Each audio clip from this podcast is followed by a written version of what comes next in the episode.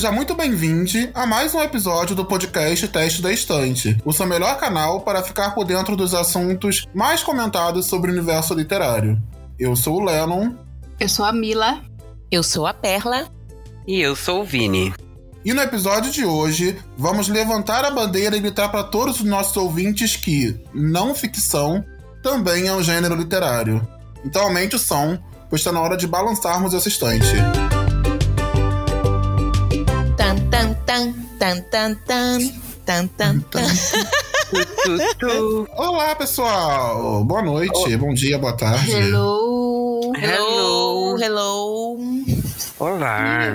Gente, eu, eu- tô rindo aqui porque no- na pauta eu coloquei eu sou o Vini ou Vinícius, né? Porque a gente nunca sabe. É. Qual, qual é a Ela persona faz de o hoje. mistério dela, gente. Deixa. Me deixa. É que o fandom do Vinícius, ele, ele sempre tá tendo assim que tomar aquele sustinho, entendeu? Ah, Que aí, gente. Vem Vini, vem Vinícius, é assim. Hoje o pessoal chegou na live dizendo, o, o- falando sobre o fandom do Vini. Sim, Só o Vini tem não, e- fandom aqui nesse, nesse podcast. Não, e olha um detalhe, nós fizemos uma, um grupinho pra nós conversarmos sobre o Ed LaRue, que nós estamos lendo, né? E as meninas tudo, ai, Vini, eu sou sua fã, sou sua fã. Eu digo, olha aí, tá vendo? O fandom Ai, aparece gente, mentira que isso aconteceu. Sim, é, Viu? tenho- Óbvio. Olha lá, olha lá, olha lá. A gay invejosa vem. Calma, É, Vocês vamos estão, lá. tá vocês estão criando um monstro, A vai por mim. farofa, meu querido, é aclamada pela audiência. Olha, Só não sei vocês não, não viu? veem Vocês a que lidem nossa- com as nosso consequências depois. Pois é, Mila, eu não vou falar nada. Vão criar monstros aí, vai. Que maldade isso. Tá vendo aí? Vini, a inveja, Vini, a inveja. Eu tô sentindo aqui, ó, mas minha beleza, ó, bate e volta. Não, tô brincando. O Vini sabe que. Até eu sou fã do Vini também, faço parte desse fandom. A falsa. Ah, de segunda a sexta, das 8 às 9 da manhã, né?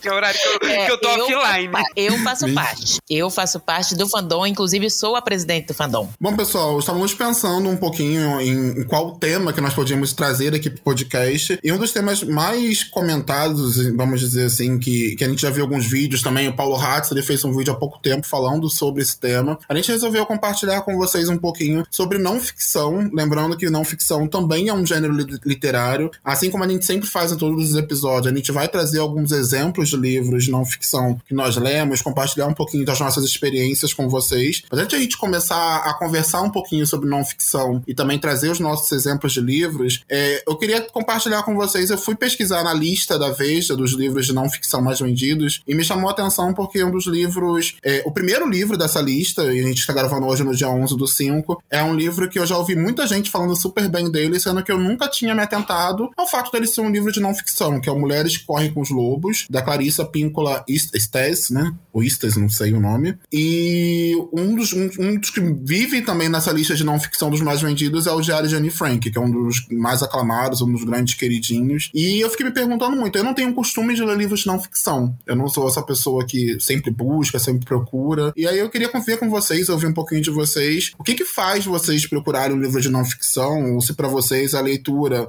ela serve única e exclusivamente como uma ferramenta para fugir da realidade, ela não tem que ter nenhuma ligação com, com o mundo real, tem que ser totalmente ficcional. Como é que funciona para vocês essa relação e a busca por livros de não ficção, pessoal? Olha, antes de a gente falar sobre essa busca, acho legal a gente lembrar que não ficção enquadram vários outros gêneros internos, né? Tipo biografia, autoajuda, é, acadêmicos, vários outros é, tópicos de assuntos que a gente pode considerar como não ficção. Acho que é importante a gente lembrar isso também. Sim, sim. É, Até é, é, autoajuda, eles estão sempre lá no- nos rankings top, né, Isso. gente?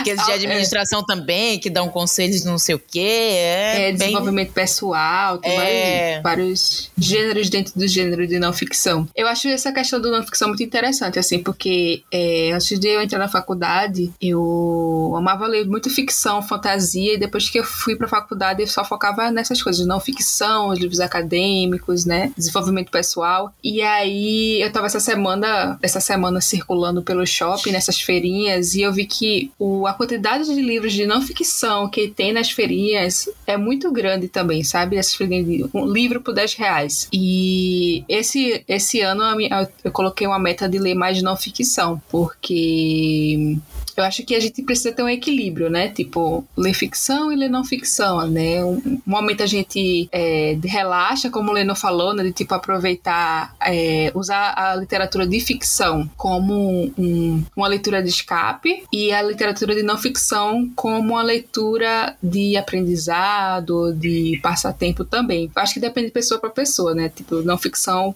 para mim é um passatempo, é um escape também. Aprendo bastante, é, vejo novas visões principalmente, e aí eu vejo essa literatura de não ficção como um espaço até pra gente se reconhecer também, conhecer, né? O, como a gente se vê. É, é maravilhoso, Mila, você ter sinalizado que não ficção é um guarda-chuva, né? Que engloba. engloba, engloba um guarda-chuva que engloba vários temas, porque eu acho que muita gente não, não tem muito contato, assim como eu, com não ficção, por achar que sempre vai se tratar de alguma catástrofe, catástrofe, sempre vai se tratar de alguma catástrofe, sempre vai ser uma biografia ou vai ser um livro de autoajuda. E não, existem milhões de, de livros que falam sobre assuntos que podem é, ser algum assunto de interesse de qualquer pessoa que esteja ouvindo o podcast e que você pode comprar e fazer a leitura e você vai ter contato com o livro de não ficção e vai ser maravilhoso. É, pesquisando, pro, inclusive para esse episódio também para gravar, é, eu nunca tinha parado para me perguntar se tinha algum quais são os livros que já foram publicados e que contam histórias de drag queens. Que eu amo drag queen, amo RuPaul, assisto. Eu vi que tem muitos livros, inclusive nacionais, que falam sobre a história, a história da drag, a história do movimento drag dentro do LGBTQ, do movimento LGBTQIA+. Eu não conhecia, muito por não, não pesquisar e não conhecer, e por ter essa ideia de que não ficção é só tragédia e autoajuda, sabe? É legal ter essa visibilidade que não ficção é um grande guarda-chuva que tem muita coisa boa dentro dele. Nossa, eu assim, eu gosto de não ficção é, e é, crimes reais, por exemplo, true crimes, gente. Eu, todo mundo gosta, para com isso. Mentira, não é todo mundo não, mas é bom.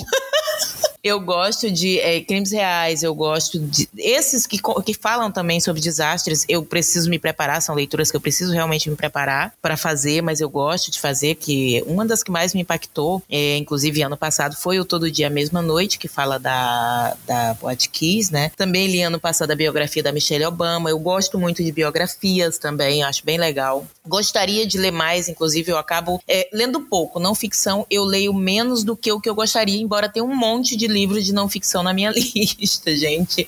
É, é muito é muito doido isso. Eu acabo não lendo tanto quanto gostaria, mas tenho vários na minha lista e vez por outra vou lá e cato. Mas o que mais me chama atenção realmente é, é, são biografias, são esses que contam esses, por exemplo, todos os da Daniela Arbex estão na minha lista. É, mas é, eu gosto de saber de alguma determinada realidade. Inclusive, vocês vão ver nos, nos que eu vou é, indicar ali nos meus que tem bem essa característica, assim. É, para mim gente, é, livro de não ficção me lembra muito aquele aquela gôndola de livros que tem na loja Americanas. Eu sempre dava uma olhadinha porque, igual a Mila falou, nesse rolê de livro baratinho tem muita coisa. E antes da Mila me falar, eu nunca tinha me tocado que todos os livros de faculdade são livros de não ficção. E acho que é o tipo de livro que, se brincar, é o, é o que eu mais leio atualmente na vida. Tenho que ler muita coisa de faculdade, muitos livros de faculdade, e a maior parte são livros de não ficção. Então, estão ali no meu dia a dia eu acabo nem percebendo. Não sou um grande fã. É, acho que é visível vindo as minhas indicações que eu devo ter um livro favorito de não ficção na vida. Mas não é o tipo de leitura que eu faço assim, sabe, para relaxar, tirar tudo da cabeça. Não, não é o tipo de literatura que me agrada muito, que eu tenho tanto contato assim. Não, é, é que assim, eu, eu confesso que as, essas leituras, principalmente o tipo que eu gosto, são leituras mais densas, né? É, tipo, essas que contam algum fato, que normalmente é sobre algum que me interessa, que eu quero saber. Por exemplo, eu tô doida para ler sobre o Holocausto brasileiro, mas eu sei que é uma leitura que eu vou precisar me preparar para ela, porque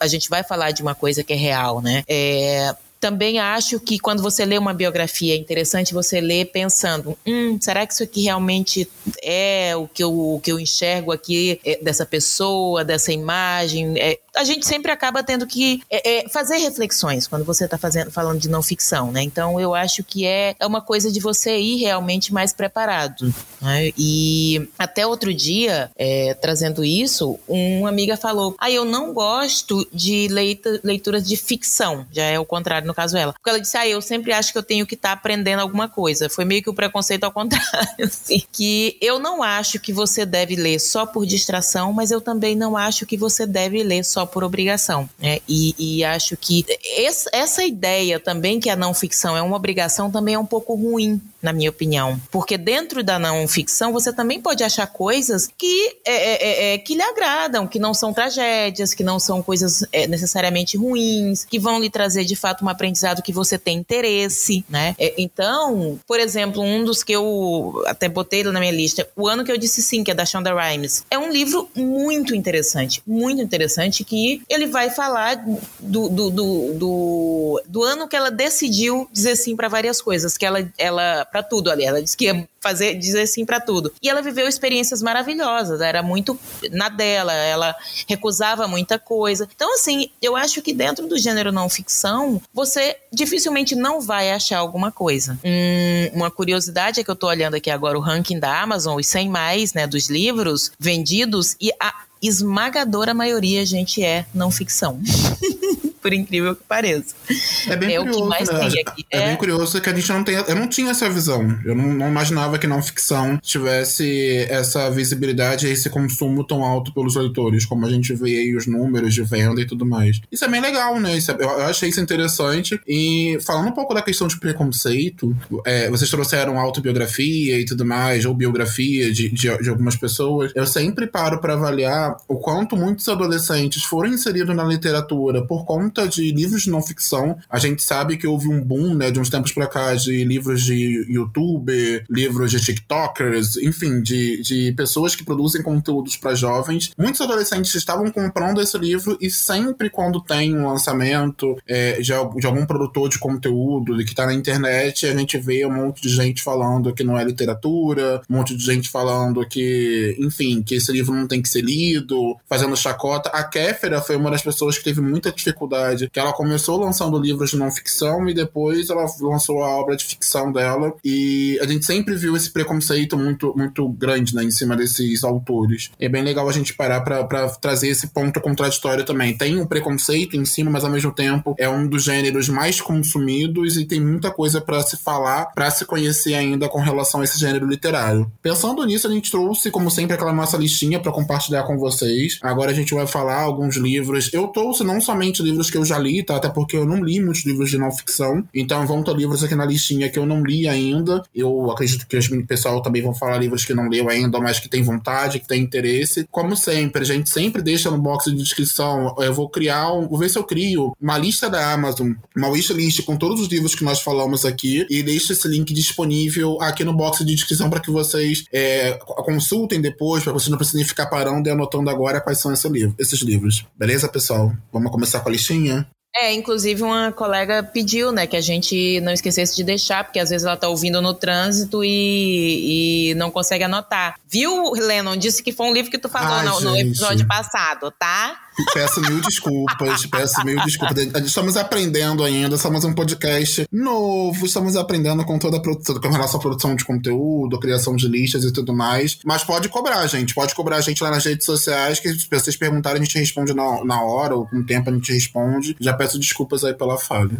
E tem várias postagens muito legais lá no nosso, no nosso Instagram. Gente, a Mila está servindo. A Mila, ela foi eleita, ela, ela foi. É, é, é, é ela foi congratulada como a garçom da semana, a garçonete da semana, pois servindo sempre.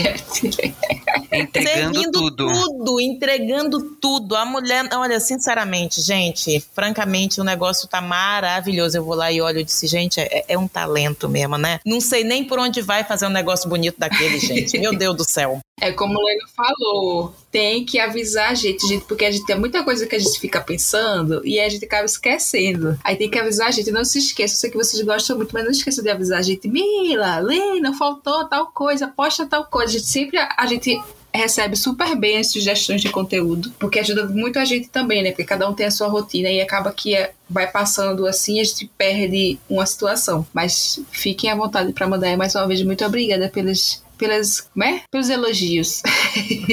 Ai, então vamos lá, gente. Vou sugerir, vamos sugerir, né, livros de não ficção que a gente já leu e, e acho que vale super a pena, que tem tudo a ver com a gente, né? Principalmente, porque é cada um do seu, da sua preferência. Esse episódio vocês vão descobrir o que cada um lê sem ser a farofa ou sem ser o cult.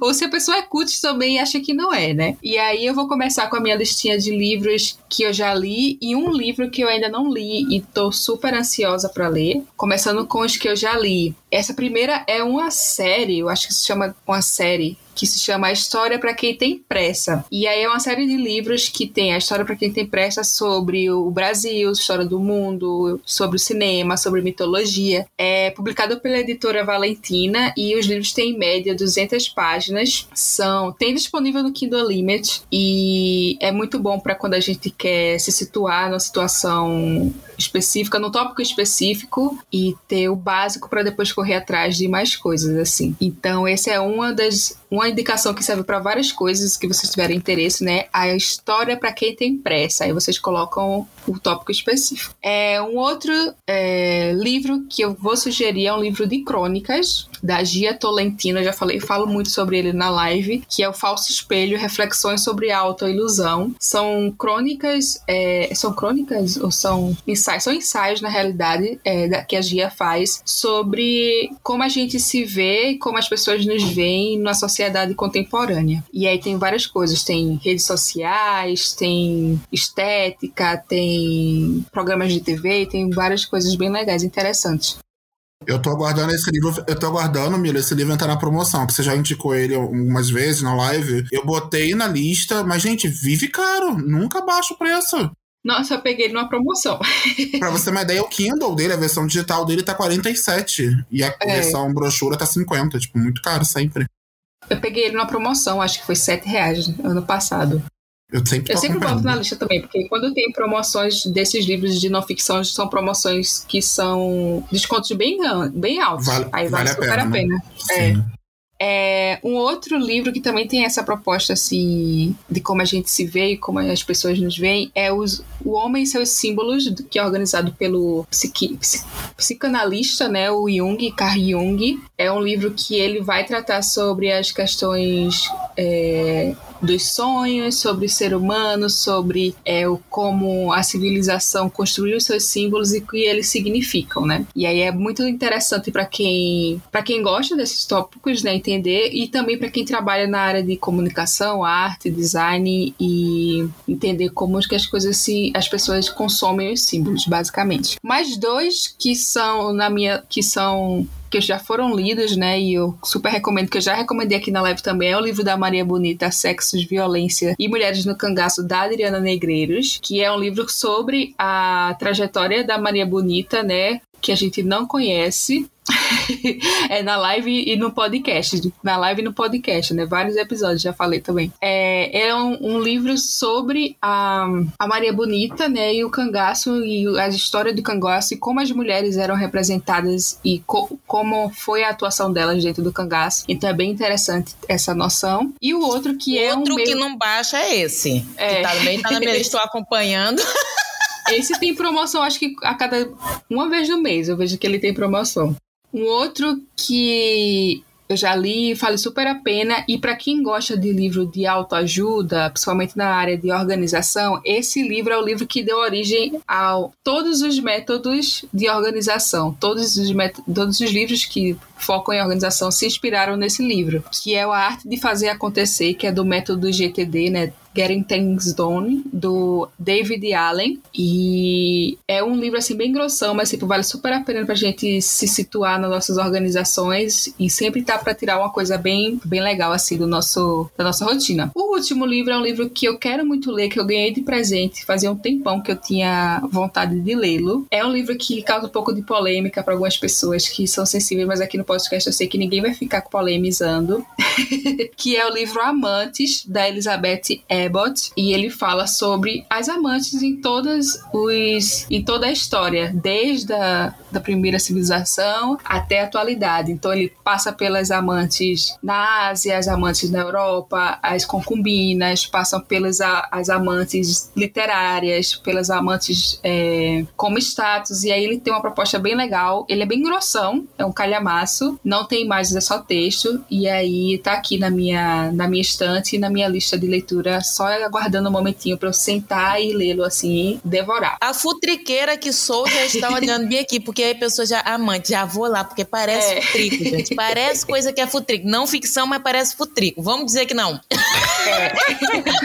A fofoqueira que habita em mim, saúde a fofoqueira que habita em você. Que habita em você, é. viu, gente? Tá aqui, ó, muito interessante. Eu, inclusive, já estou olhando ele aqui. Mas tá Nossa, tá ele é lindo, assim. Ele é verde com a foto da, da Madame de Pompadour, que foi uma, uma personalidade super famosa na, na França, no período da, acho que foi século XVIII, foi século XVII, não lembro exatamente, mas é uma ilustração dela que ela é super conhecida. Tem até uma amiga que é apaixonada por ela, pela Madame Gente, de Pompadour. Só, da luxúria ao amor, do dinheiro ao poder, um livro que destrincha motivações e virtudes das amantes. Em uma picante marcante mistura de história, biografia e panorama cultural, Amantes destrincha as motivações e virtudes das mulheres, fictícias ou reais, que foram dispostas à margem da sociedade ao se verem na posição de amantes. Gente, me disse isso aqui não é o resumo do Futrico?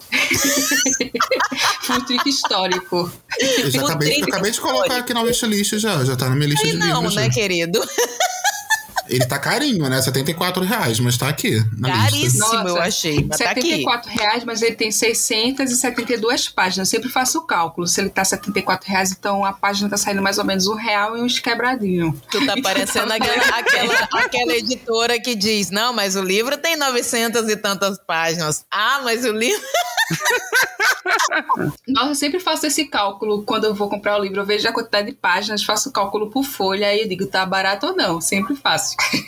Acabou a minha lista? Cabe, essa foi a minha listinha. Bom, pessoal, pegando agora a minha listinha, eu trouxe só quatro livros. Eu trouxe dois que eu já li, dois que eu tenho muita vontade de ler. Eu queria começar com o aclamadíssimo Demônio do Meio-Dia, que é do Andrew Solomon. É, eu tive um, um, contato bem curioso com esse livro, porque o Luan, Luan Felipe, ele é um produtor de conteúdo muito antigo. Ele nem produz mais conteúdo pra internet. Ele foi a primeira pessoa é, que falou abertamente que. Primeiro produtor de conteúdo que falou assim abertamente que eu tive contato que sofria de depressão depressão, ou que tinha depressão. É, foi bem no momento em que eu também fui diagnosticado, então eu acabei tendo um contato muito próximo com ele, de consumir o conteúdo mais para compartilhar um pouco do, do, do meu autodescobrimento, né, do, do, do, como eu estava me conhecendo naquela época, no, quando eu era adolescente e tudo mais. E um dos livros que era queridinho dele era esse Demônio do Meio-Dia, e eu peguei para ler. E assim, gente, para quem tem curiosidade ou para quem quer saber é, a história da depressão, querer saber um pouco sobre a questão do diagnóstico depressivo, como ela se comporta e como ela é, é reconhecida em diversos países, ou como ela transpassa a sociedade desde muito, muito tempo. É muito falado hoje, mas a depressão ela já existe, assola a sociedade há muito tempo atrás. A questão de tratamento, a questão de medicação,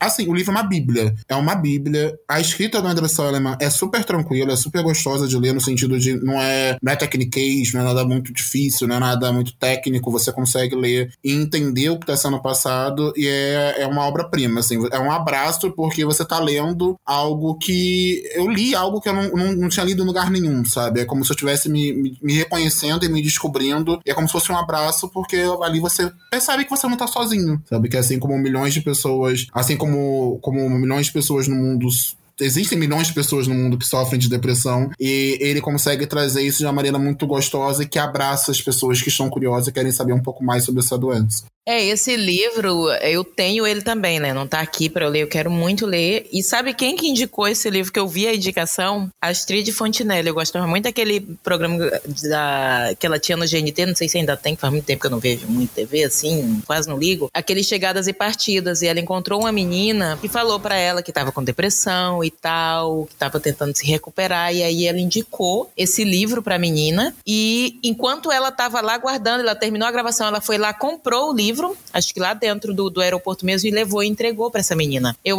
foi acho que no, no, no Chegadas e Partidas. Eu fiquei muito interessada. Eu fui procurar saber sobre ele e me apaixonei também pelo, por tudo que disseram. Achei ele num sebo e comprei. vale muito a pena, porque assim, a gente sabe que hoje você consegue, sei lá, jogar no YouTube, você consegue na internet procurar diversos artigos, diversas matérias que falem sobre a depressão, mas nunca de uma maneira bem aprofundada ou que mostre as diversas faces. É, acho que é, é, muito perigoso você ficar preso apenas a um vídeo no YouTube, apenas um, um, conteúdo específico que você viu sobre a depressão, porque ela se manifesta de diversas formas. E o André Salomon conseguiu nesse livro trazer isso, sabe? Ele mostra que mesmo é, dentro desse livro, ele trazendo todas as, as, as vertentes, todos os estudos que ele fez, ela pode sim aparecer de outra forma, ela pode se manifestar de diversas formas diferentes, e o livro, né, nem por isso, né, não, né, não é à toa que o livro é um dos livros mais aclamados que tem, né? Ele foi vencedor do prêmio National Book Award, ele foi finalista do Pulitzer, ele foi eleito um dos 100 melhores livros da década de 2000 pelo jornal The Times, ele é um best-seller internacional, foi publicado em 24 línguas, então assim, é uma dica maravilhosa, fica super aí a dica. O meu segundo livro, pessoal, é o, na verdade, é a coletânea Todos os livros já textos cruéis demais para serem lidos rapidamente. Hoje, esse, esse coletivo, né, ele surgiu da internet, ele veio do Facebook, ele nasceu no Facebook, nasceu no Tumblr, na verdade. Do Tumblr foi pro Facebook, chegou até o Instagram. Hoje no Instagram tem mais de um milhão de seguidores no Instagram. Eu, inclusive, já escrevi para TCD há muito tempo atrás, já tive textos publicados na página, já fui, fiz parte da administração do Facebook. É, hoje só quem escreve é o Igor. A gente começou com cinco pessoas, mas agora só sobrou o Igor. Eu sou apaixonado por pelos textos, sempre gostei, sempre, sempre li todos e amei muito. São textos que falam sobre a vida, sobre rotina, sobre o cotidiano. É bem no estilo Rupi Kaur, bem, bem no estilo de Daniel Bovolento. Se você gosta de ler textos curtos que falem sobre a vida, falem sobre romance, falem sobre vivência, fica aí uma super dica também. Dê uma olhada no Instagram, acho que vocês podem gostar do, do que vocês vão encontrar por lá. Eu não tenho consumido ultimamente muitos os, os conteúdos de lá do, da Descrash mais, não, mas eu, assim, a escrita do Igor é impecável, sempre amei os textos dele, acredito que vocês vão gostar também. Bom, pessoal, esses são os dois que eu li, de não ficção. E agora os dois que eu não li ainda, mas tenho muita vontade de ler. O primeiro é o Estação Carandiru, do Drauzio Varela. É o, é o livro que deu origem ao filme. É um livro que ele fala um pouco. Ele é, foi lançado bem, bem antigamente, mas ele na, na época falava sobre o sistema carcerário e penitenciário brasileiro. Tem uma dura crítica, né? Como, como hoje o sistema penitenciário ele é visto para ressocialização daquele presidiário, mas a gente sabe que isso muitas das vezes não acontece. É, o livro ele também traz muitas críticas a, a, a, como o HIV, como a AIDS era vista e, e como existe, né, um grande, existia um grande surto ou um grande volume de pessoas é, portadoras da, da, do vírus, do, vírus não, portadores da doença e, e do vírus que eram presas e tudo mais. Eu tenho muita vontade de ler, já vi o filme, o filme é maravilhoso. E tenho vontade de ler. de Lu. E o segundo é o Devasso no Paraíso, a homossexualidade no Brasil, da colônia à atualidade, que é do pesquisador o João Silvério Trevisan. Esse livro ele sempre tá caro, ele já me, já me deixou curioso por conta do título, né? Que a ideia dele é mostrar como a, a homossexualidade ela não é algo atual. As pessoas mais velhas falam, na minha época isso não existia. Existia sim. Ele traz exemplos e traz grandes pessoas conhecidas ou grandes histórias de como, de como, de, de, da homossexualidade desde o, de antigamente, desde o Brasil colônia até a época da atualidade. E como é uma grande obra de grande pesquisador, eu tenho muita curiosidade de ler. O Paulo Hatz, ele falou todo desse livro no vídeo dele, eu já tinha ouvido falar, eu coloquei na minha wishlist, mas não abaixa de jeito nenhum. Eu tô doido pra ler. Bom, pessoal, são Nossa, só esses quatro eu... livros que eu trouxe. O e-book dele já, de vez em quando entra, tem promoção, Leno. Eu tô acompanhando esse livro também faz tempo. Aliás, os dois que você citou, também quero muito. E o Devasso no Parede, mas ele tem uma capa tão bonitinha que eu queria comprar ele físico, só que diz que ele é enorme. ele é enorme, ele é enorme. A capa dele é da. Eu esqueci o nome da cartunista, gente. Vai falando aí que depois eu lembro. Até o final do episódio eu lembro. Bem, então, vou furar a vez aqui da Cota Farofa, inverter a ordem, porque sou dessas. E vou falar da minha listinha. Minha listinha é bem sucinta, como eu falei, não leio muitas, muitos livros de não ficção. É, acho que o primeiro livro, assim, de não ficção que eu li por uma grande vontade, me trouxe uma curiosidade. Eu peguei ele na biblioteca da escola que eu estudava, na época do ensino médio, porque ele era lindo. Gente, como esse livro é lindo, eu queria ter ele físico, pena que ele em geral tá muito caro, que é o, o livro do Bill Bryson, Breve História de Quase Tudo. É um livro de divulgação científica que aborda inúmeros temas sobre ciência, principalmente sobre ciências naturais, ciências biológicas. É muito legal, é muito divertido. É um livro extremamente grande, não é um livro pequeno e curto, mas é um livro super gostoso de ler e é um livro ótimo, principalmente para as pessoas que são acadêmicas visualizarem um pouco como é possível você falar de ciência, você divulgar inúmeros conceitos científicos que são muito complexos com a linguagem muito mais simples, sabe? Porque eu, como aluno de ensino médio, consegui entender muitas coisas que de fato só fui aprender a profundidade das coisas na faculdade, mas sabe, dava para ter uma noção com um texto simplificado. É deliciosa a leitura desse livro, só que ele é um leve calhamaço. É outro livro também que eu li assim que eu passei no vestibular, minha família começou a achar que eu ia ser o pró próximo Stephen Hawking quando eu passei no vestibular de física e começaram a me dar vários livros. Eu tenho alguns ainda parados na estante. O único que eu li é Uma Breve História do Tempo. É um livro muito legal também, porém é uma leitura bem mais densa do que a leitura do Bill Bryson. É um livro também de divulgação científica, esse livro do Stephen Hawking. Ele é bem bem mais uma leitura um pouco mais rebu, pouco mais rebuscada. Não é assim nível impossível, mas assim achei ele um pouco mais difícil de ler. Mas ele é bem legal, também muito interessante. Deu um leve sono, quase abandonei, talvez. Se deu sono para você que gosta de física, imagina para mim. ah, amiga, é, é, foi difícil, mas acabei. Vale a pena, gente. Não desistam. Eu acredito no potencial de todo mundo quando pega um livro de Stephen Hawking para ler. Dizem que o universo na casca de nós é melhor. Eu tenho e preciso lê-lo ainda. E a minha terceira indicação vai ser o meu queridíssimo. Eu li esse ano, já favoritei, porque é um livro assim, sem igual, que foi o livro Eu Travesti, é, da Luísa Marilac. É incrível, gente. Esse livro, assim, é o sabor, ele é perfeito. Eu já devo ter indicado ele umas três vezes aqui. Leiam. A Perlinha, um pouco antes da gente gravar, acabou de descobrir que ele entrou no cu. Então vão lá, gente. Leiam este Acabei livro. De botar na minha lista aqui do que The Limit. Não, eu já, eu já baixei ele, eu com medo da, da, de, da Amazon tirar, entendeu? Já, já, já baixei e já coloquei o OVE em é, é, modo avião. Modo avião, ai. Está sequestrado. É ótimo, gente. Esse livro é incrível, é muito bem escrito. Eu acho que a gente consegue ter um retrato muito mais fiel do que de fato é a vida de quem tá vivendo à margem da sociedade é, de uma forma assim brilhante, uma narrativa extremamente bem feita, sabe? É bem feita. Parece que você tá num grande talk show e a pessoa tá ali falando. É, para mim é brilhante, é realmente brilhante. É, esse livro fazia muito tempo eu brinquei até com o pessoal no grupo que eu não sou uma pessoa que gosta de ler bibliografias e tudo mais. E esse livro, assim, me impactou bastante, assim. Me deu talvez uma nova perspectiva sobre é, leituras de bibliografias. Porque eu gostei muito de ler a bibliografia da Luísa Marilac, uma pessoa que eu só conhecia o meme, não conhecia a história dela. E aí, para mim, é, ela se tornou muito mais do que só um meme, sabe? Do, do acharam que eu estava na pior, porra, meu. É muito mais do que isso hoje em dia, Luísa Marilac, para mim. Então, vale a leitura, assim, ó. Cada segundo de leitura esse livro. Tá baixadíssimo aqui, sequestrado, preocupada já com medo né, de, de Bezos vir aqui e de mim. Tá aqui. É, caso você seja do, do, time Laura, do time Laura, eu travesti está no KU, Kingdom Limited. é, não vou, vou fazer representatividade de Laura aqui nesse, nesse episódio, já que ela não pôde estar com a gente. E é sobre isso. é que a gente tem que entregar o serviço. A gente é democrático. Mentira, a gente quer que ela fale cu.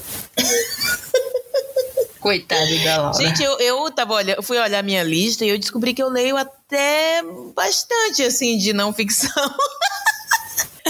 Tô com vários na minha lista e tenho vários que eu amei, amei. É, é, que eu venho lendo, né? Eu li esse ano dois já, que é o Vidas Trans. Dois não, três, que eu também li o Bruxas da Noite, né? Vidas Trans, Coragem de Existir. Ele foi escrito, ele é o um relato de quatro pessoas. Relato assim, gente, de uma forma mais simplificada, claro, não é? Né? Mas é, a história dessas pessoas com a transexualidade, que é a Mara Moira, o João W. Neri, a Márcia Rocha e o Tarso Brandt. E é bem interessante, muito, muito interessante esse livro. Ele, ele me, me ensinou várias coisas e agora eu tô doida para ler também o da Luísa Marilac. que Vini já mandou eu ler, então se Vini mandou, eu vou ler, né? É isso. E eu li também esse ano, eu sei porque o pássaro canta na gaiola da Maya Angelou. Ele é ele é uma biografia dela e é belíssimo, gente. É muito é, é, muito bonito, é muito poético a forma como ela conta a história dela. É doloroso também, porque tem partes assim que são você toma um fôlegozinho assim, né, para continuar, mas é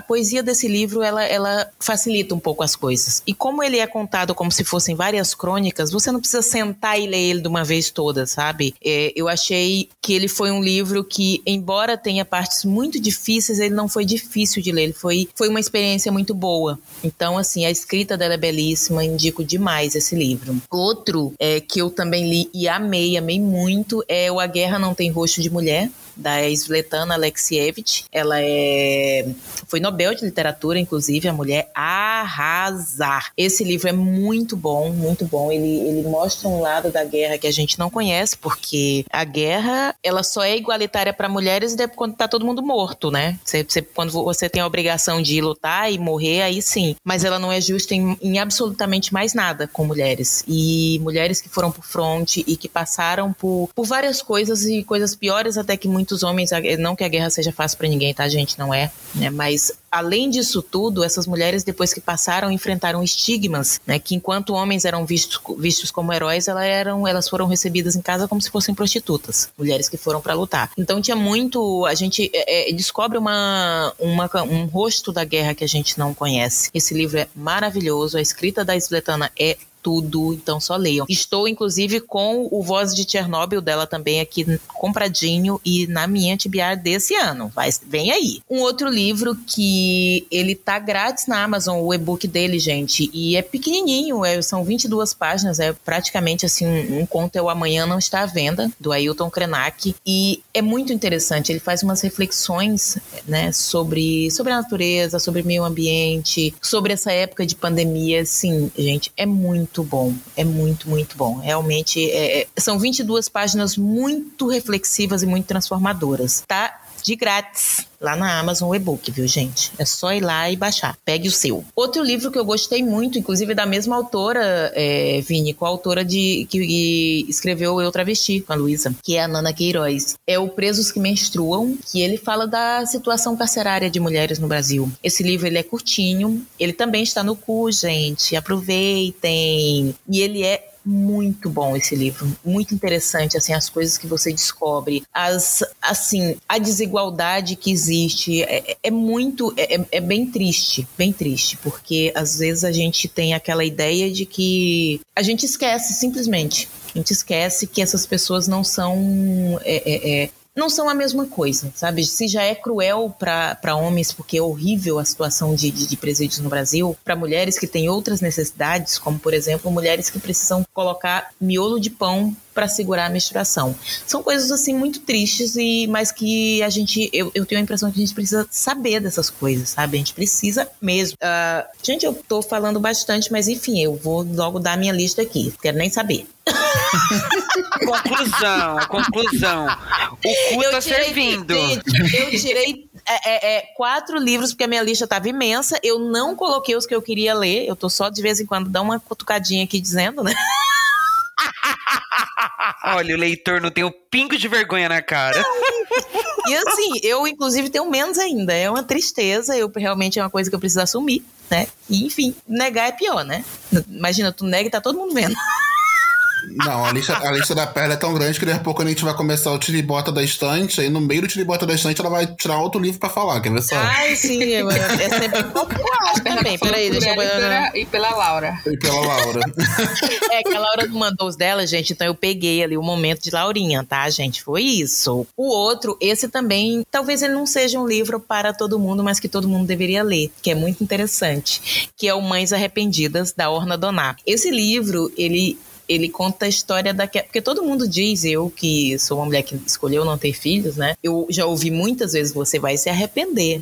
Você vai se arrepender, mas ninguém fala das mães que tiveram filhos e se arrependeram, porque é um tabu imenso esse assunto, muito grande, parece que essas mulheres elas simplesmente não existem, né? E quem ousa falar qualquer coisa de que não seja, meu Deus, a maternidade é o êxtase, é o paraíso, é a coisa mais linda e maravilhosa que pode existir, quem ousa não ter essa opinião, meu amigo, né? Então assim, já tive inclusive discussões acaloradas sobre esse livro, porque uma amiga minha ela simplesmente não conseguia aceitar que as mulheres diziam: "Eu amo meu filho, mas eu não gostaria de ser mãe". Então assim, ele é muito reflexivo, gente, muito reflexivo. É, é, mas você tem que ler de mente aberta, especialmente se você é mãe ou deseja ser mãe. Mas é, uma coisa, inclusive, muito interessante que aconteceu é que quando eu postei esse livro, uma pessoa me chamou em privado, uma mulher me chamou em privado e, e me confessou que ela era uma mãe arrependida. Sabe? Ela disse: Eu amo meu filho, eu faço absolutamente qualquer coisa por ele, qualquer coisa. Tudo que eu trabalho na minha vida é para fazer por ele,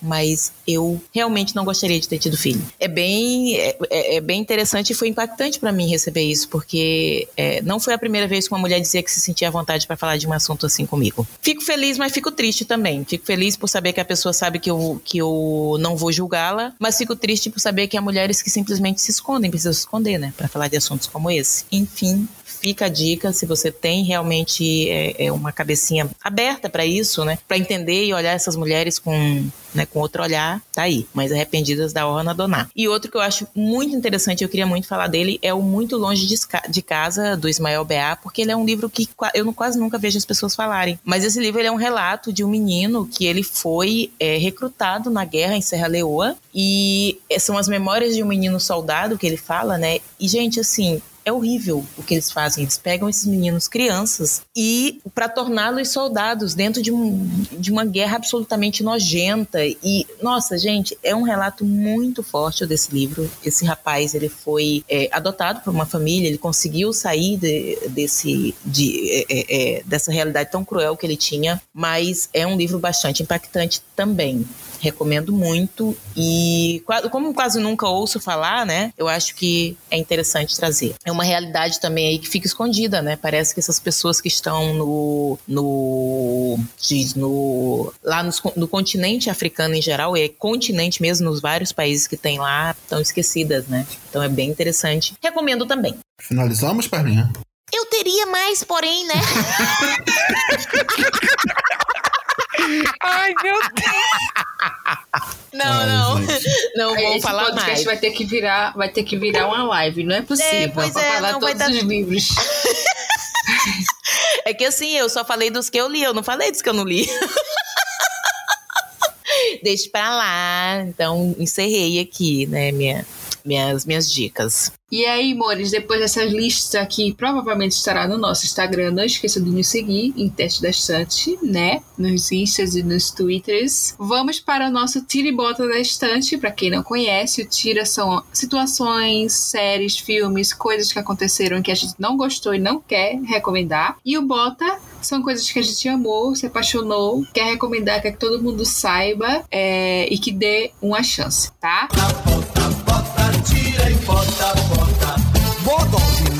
Então vou começar com o meu. Vou começar com o meu tira da estante, que é o que? A, adaptação do Pachinko da Apple TV, por incrível que pareça, né? Não foi como nós, leitores do Pachinko, esperávamos. Ficou aquela sensação de tipo, vou empurrar bem muito a história, vou trazer um personagem que a Minji Lee, que é a autora do Pachinko, é, não desenvolveu de maneira nenhuma e vou desenvolver bem muito ele na série para poder ficar em primeiro plano e em segundo plano, que é a história principal do livro livro irem a, a, arrastando para poder fazer uma segunda temporada. Basicamente foi essa sensação que a, é, a adaptação do Pachinko para mim e para as outras meninas que acompanharam a, a sessão que a gente estava fazendo toda semana, né, tivemos. Mas para quem não assiste, mas para quem não leu o livro, é, boa sorte, tá? porque eu sei que teve uma galera que não entendeu nada por causa porque não sabe de nada mesmo e ficou meio confuso, bem, bem confusa como eles desenvolveram. Vamos ver a segunda temporada se eles entregam o que a gente quer né? E aí eu vou botar na estante. O Lennon tinha me sugerido mais cedo que tava sem coisas de botar na estante, mas aí eu lembrei. O Lennon me sugeriu para falar sobre o Scribd, né? Que é uma plataforma que eu não conheci, que eu conhecia, mas eu nunca tive coragem de usar. Mas não é exatamente a plataforma que eu vou falar. Vou falar sobre o livro que da Letrux, né? Que é uma cantora maravilhosa, é escritora também maravilhosa, letrista maravilhosa e o audiobook dela do livro Tudo que já nadei, ressaca, quebra-mar e marolinhas, que é narrado por ela, é a coisa mais linda do mundo. É, me fez lembrar, eu gosto muito de livros que me fazem lembrar outras pessoas e esse livro dela me fez lembrar minhas amigas, é, minhas ex-professoras, minhas, minhas, minhas parentes mulheres que têm uma paixão pelo mar e, e é muito linda, assim, sabe o que ela escreve no livro. É um livro curtinho, acho que duas horas e meia, se não me engano, três horas de, de audiobook. Tem lá no Scribd é narrado pela Letrux. Então, assim, são muitas emoções. Em alguns momentos fiquei emocionada no ônibus indo trabalhar, mas valeu super a pena, assim. É aquele livro de ter, querer dar para todo mundo é, uma, uma edição para ter guardadinho, fazer uma dedicatória bem bonita. Então é o meu boto na estante é o livro do Tudo que já nadei, Ressaca e Marolinhas da Letrux. E é um livro bem pequenininho, né, Mila? Bem, bem gostosinho. O Agora, audiobook dele, tava vendo, tem uma horinha só, uma horinha e pouca, né? Pronto, é bem curtinho. Agora, eu não sei como é o livro físico, não sei se ele tem ilustrações, se tem imagens, mas assim, eu provavelmente deva ter alguns desenhos, assim, uns rabiscozinhos. Mas assim, super recomendo para quem é amante do mal ou que gosta do mar, porque ela foca basicamente é, na relação dela com o mar, a praia e essas coisas. Bom, pessoal, começando aqui com o meu tira da estante, é, desde o ano passado, né, ao realizar a inscrição para a premiação do Prêmio Jabuti, o autor, autor, ele precisa sinalizar qual é a raça dele. E aí eu não sei por que cagas d'água, eu não sei, gente. Eu,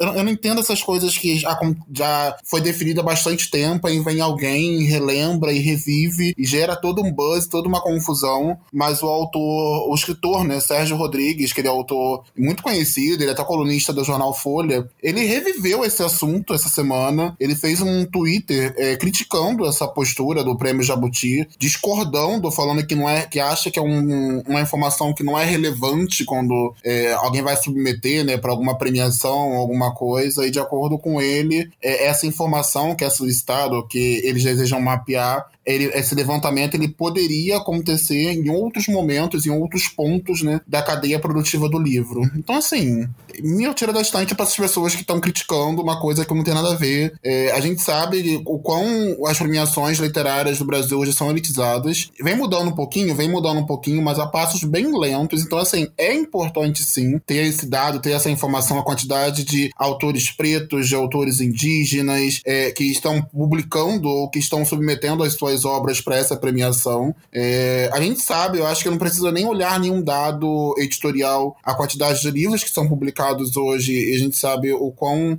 o quão esse número ainda é ínfimo, né, quando a gente fala de representatividade. Então, no que tange a uma premiação, eu acredito que deve, deva ter sim esse dado, e fica aqui meu tiro da estante pro autor Sérgio Rodrigues, pro escritor Sérgio Rodrigues, né, e além dele também todas as pessoas que utilizaram da fala dele para criticar o prêmio Jabuti ou para falar qualquer coisa que não deveria ter ou que deveria ser diferente. Parem de ser chatos. E meu bota na estante, pessoal, vai para uma notícia que ela surgiu como uma notícia que aparentemente era fake, depois ela foi confirmada, virou-se aquela dúvida se é fake ou não, e agora praticamente foi comprovada como verdade, porque inclusive o próprio Lobão postou no Twitter é, respondendo né, toda essa confusão, mas o meu bota na estante vai para Isa e para Micida, que simplesmente se recusaram a gravar a abertura da próxima novela das sete da Globo, né, que é a Cara e Coragem, porque eles iriam gravar uma música que é do Lobão, a música Vida Louca Vida. E o Lobão, para quem não sabe, ele foi apoiador do atual governo, ele já teve falas muito criticadas e simplesmente a Isa e a Emicida resolveram não fazer parte disso, não gravar, e eu achei maravilhoso e fiquei meu bota na estante pra Isa e pro Emicida.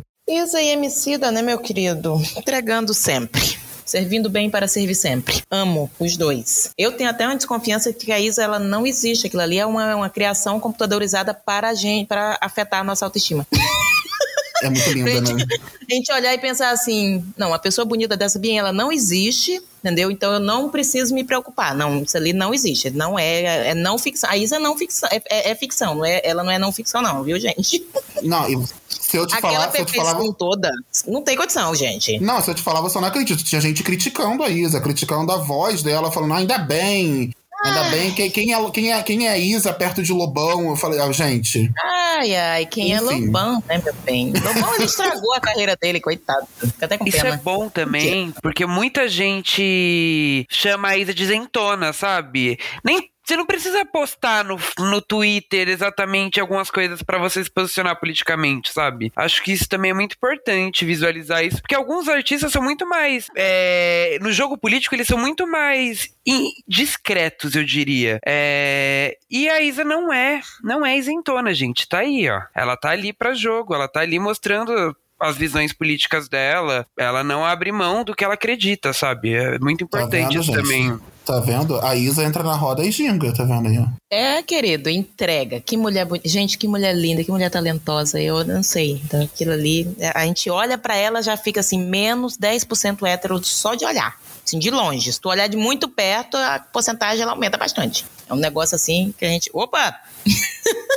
Deusa demais. Bom, o meu tira da estante, gente, eu queria tirar da minha estante pessoas que elas não reconhecem o seu privilégio, né? Porque ela também pertence a uma minoria, sabe? É, quando você olha e, e você pensa, não, como eu passo por alguma coisa, outra pessoa não, não, não tem desnível dentro de onde eu tô. Como, por exemplo, mulheres achando que a demanda de mulheres pretas e de mulheres brancas são as mesmas. Não são. Nós temos várias interseções, mas nós temos vários desníveis dentro disso, né? É, homens é, gays alfabetizados e não alfabetizados. Já temos uma diferença aí também, né? Aquele que tem acesso a, a uma graduação, uma pós-graduação, uma segunda língua, viajar, e aquele que está lá na roça, né, meus amigos? Que não tem, que, que, que tem, assim, outra demanda. Ele, ele acha que ele não tem nem direito a discutir isso. Né? Então, assim, a gente precisa ter essa, essa noção de que o fato de que a gente pertence a uma minoria significa dizer que todos nós temos as mesmíssimas demandas, que nós sofremos as mesmas coisas, que aquilo que a gente já superou, todo mundo já superou, porque não é assim, né? Não é desse jeito que acontecem as coisas, sabe? A gente precisa ter também. Tem, tem que ter honestidade na pauta, sabe? Tem que ter honestidade. Reconhecer que, embora o seu lugar não seja de privilégio, ele possui um privilégio maior do que algumas pessoas em algumas situações. Né? Então, eu, eu vou deixar essa, essa aí para vocês. Espero que vocês compreendam. Qualquer coisa, perguntem lá no nosso Twitter que, eu, que a gente conversa mais.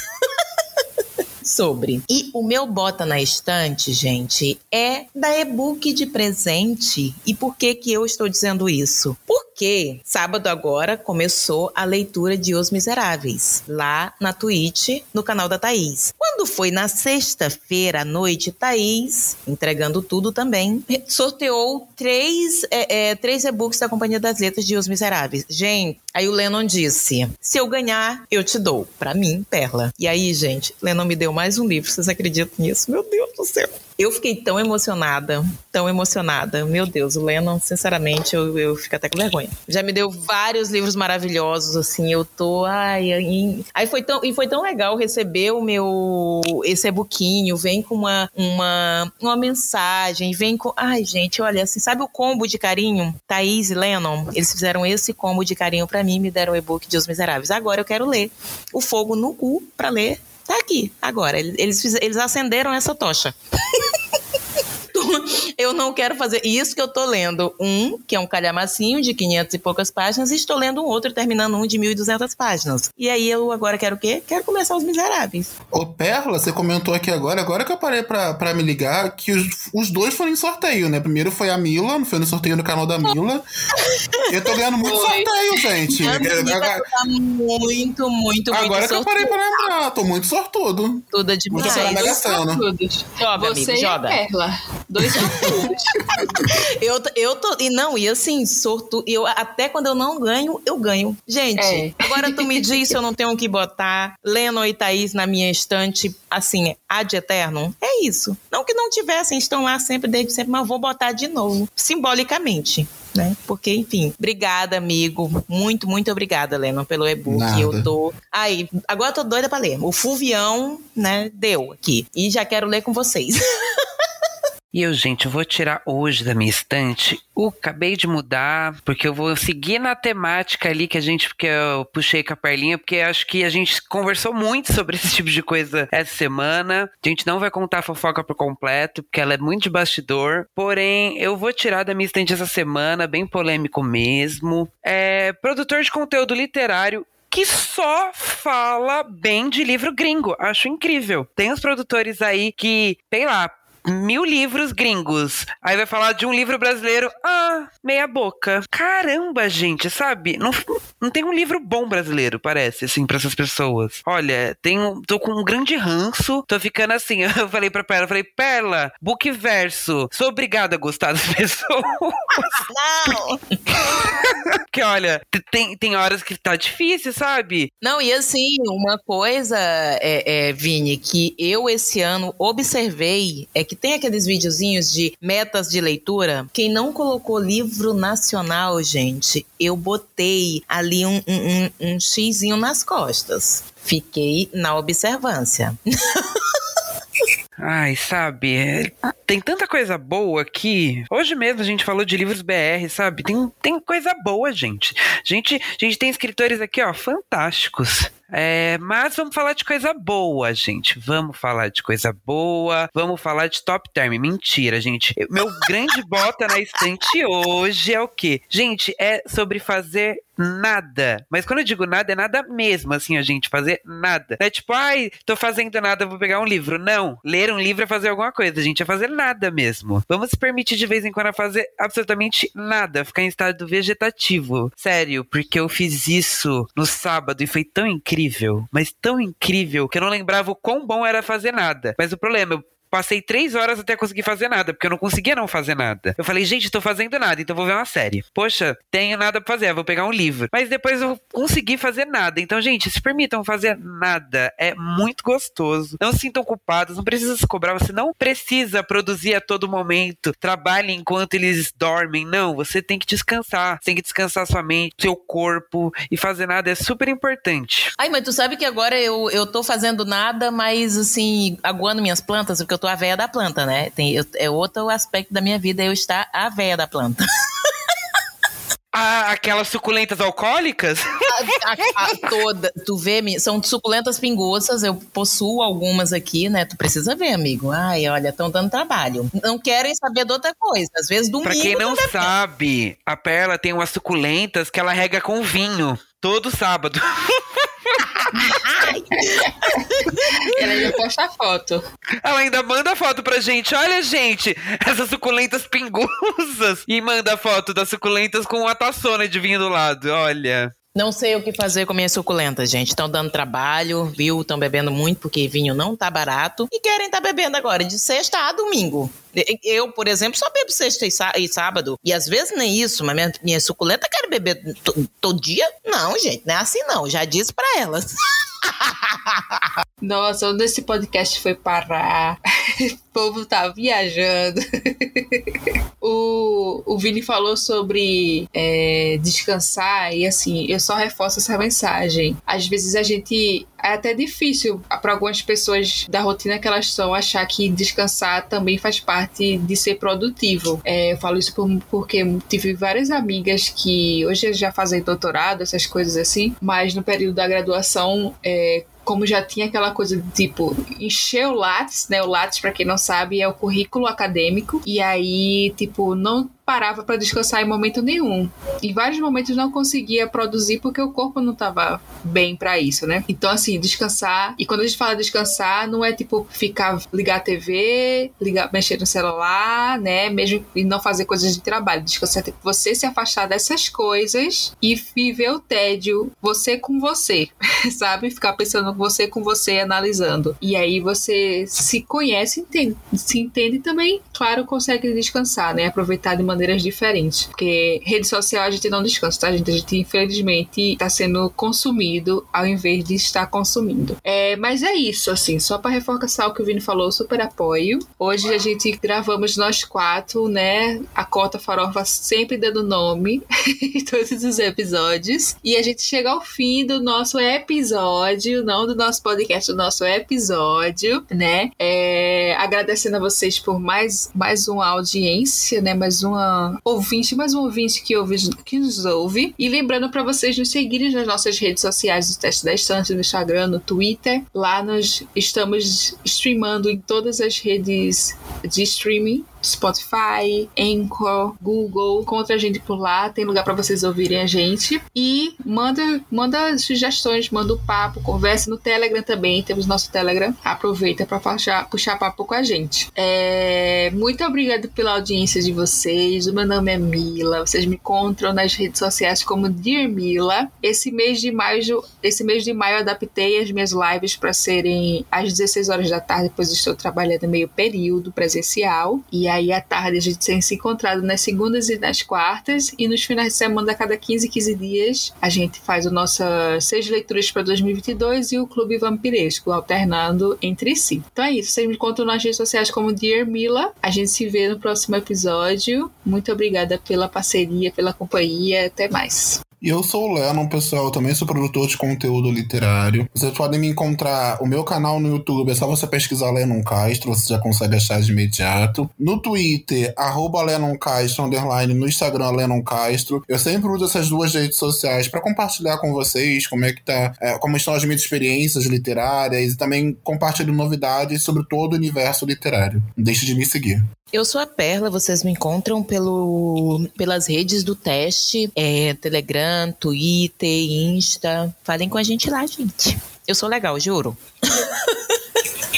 E eu sou o Vini, gente. Vocês me encontram pelo Twitter, pelo Instagram, como underline Jesus Duarte. E é isso, gente. Até semana que vem. Então é isso, pessoal. Não deixe de seguir e acompanhar a gente em todas as redes sociais. Participe do nosso canal no Telegram e fique por dentro de tudo que vai rolar nos próximos episódios. O link ele sempre fica aqui no box de descrição. Por falar em próximo episódio, eu queria só dar um pequeno spoiler, assim, deixar no ar. Vamos ter uma convidada super especial. Não Nossa, vou falar é quem boca é. de sacola! Não vou dar, não vou falar quem é, mas essa, essa é pra deixar a audiência, os nossos ouvintes se perguntando quem será, quem vocês acham que é que vai participar com a gente. Tem uma convidada que eu tô super ansioso, eu tenho certeza que vocês vão gostar bastante. Tô bem ansioso pra gravar com ela. Vai ser a primeira vez dessa nossa convidada, eu tô dando várias dicas, ó. Primeira vez dessa convidada aqui no podcast, então na semana que vem Ele não estaremos se gravando. aguenta. Vini, Não ele não se aguento, aguenta. gente. Não. Gente, quem tiver um segredo, esconda do Lennon. Esconda Ah. do Lennon. Eu nem falei quem é, gente. Eu só tô, só tô dando pista. Só, só Não, ajudando mas as pessoas a Vamos encerrar, porque tu vai acabar, tendo- tu vai acabar dizendo, tu não vai Tchau, acertando. Patrick, joga a vinheta. Seria tudo se a gente conseguisse o áudio da convidada falando pro pessoal vir ouvir o próximo episódio com ela pra poder Ah, ter, ser surpresa. Calma, gente. nisso, né? Vamos poupar o tímpano dos ouvintes, calma. Olha, fica no ar, fica no ar então. então, pessoal, vamos ficando por aqui. Mas na semana que vem estaremos de volta com mais um episódio do Teste da Estante. Tchau! Tchau, Tchau. tchau. Tchau. Entra na roda e gingar, gingar.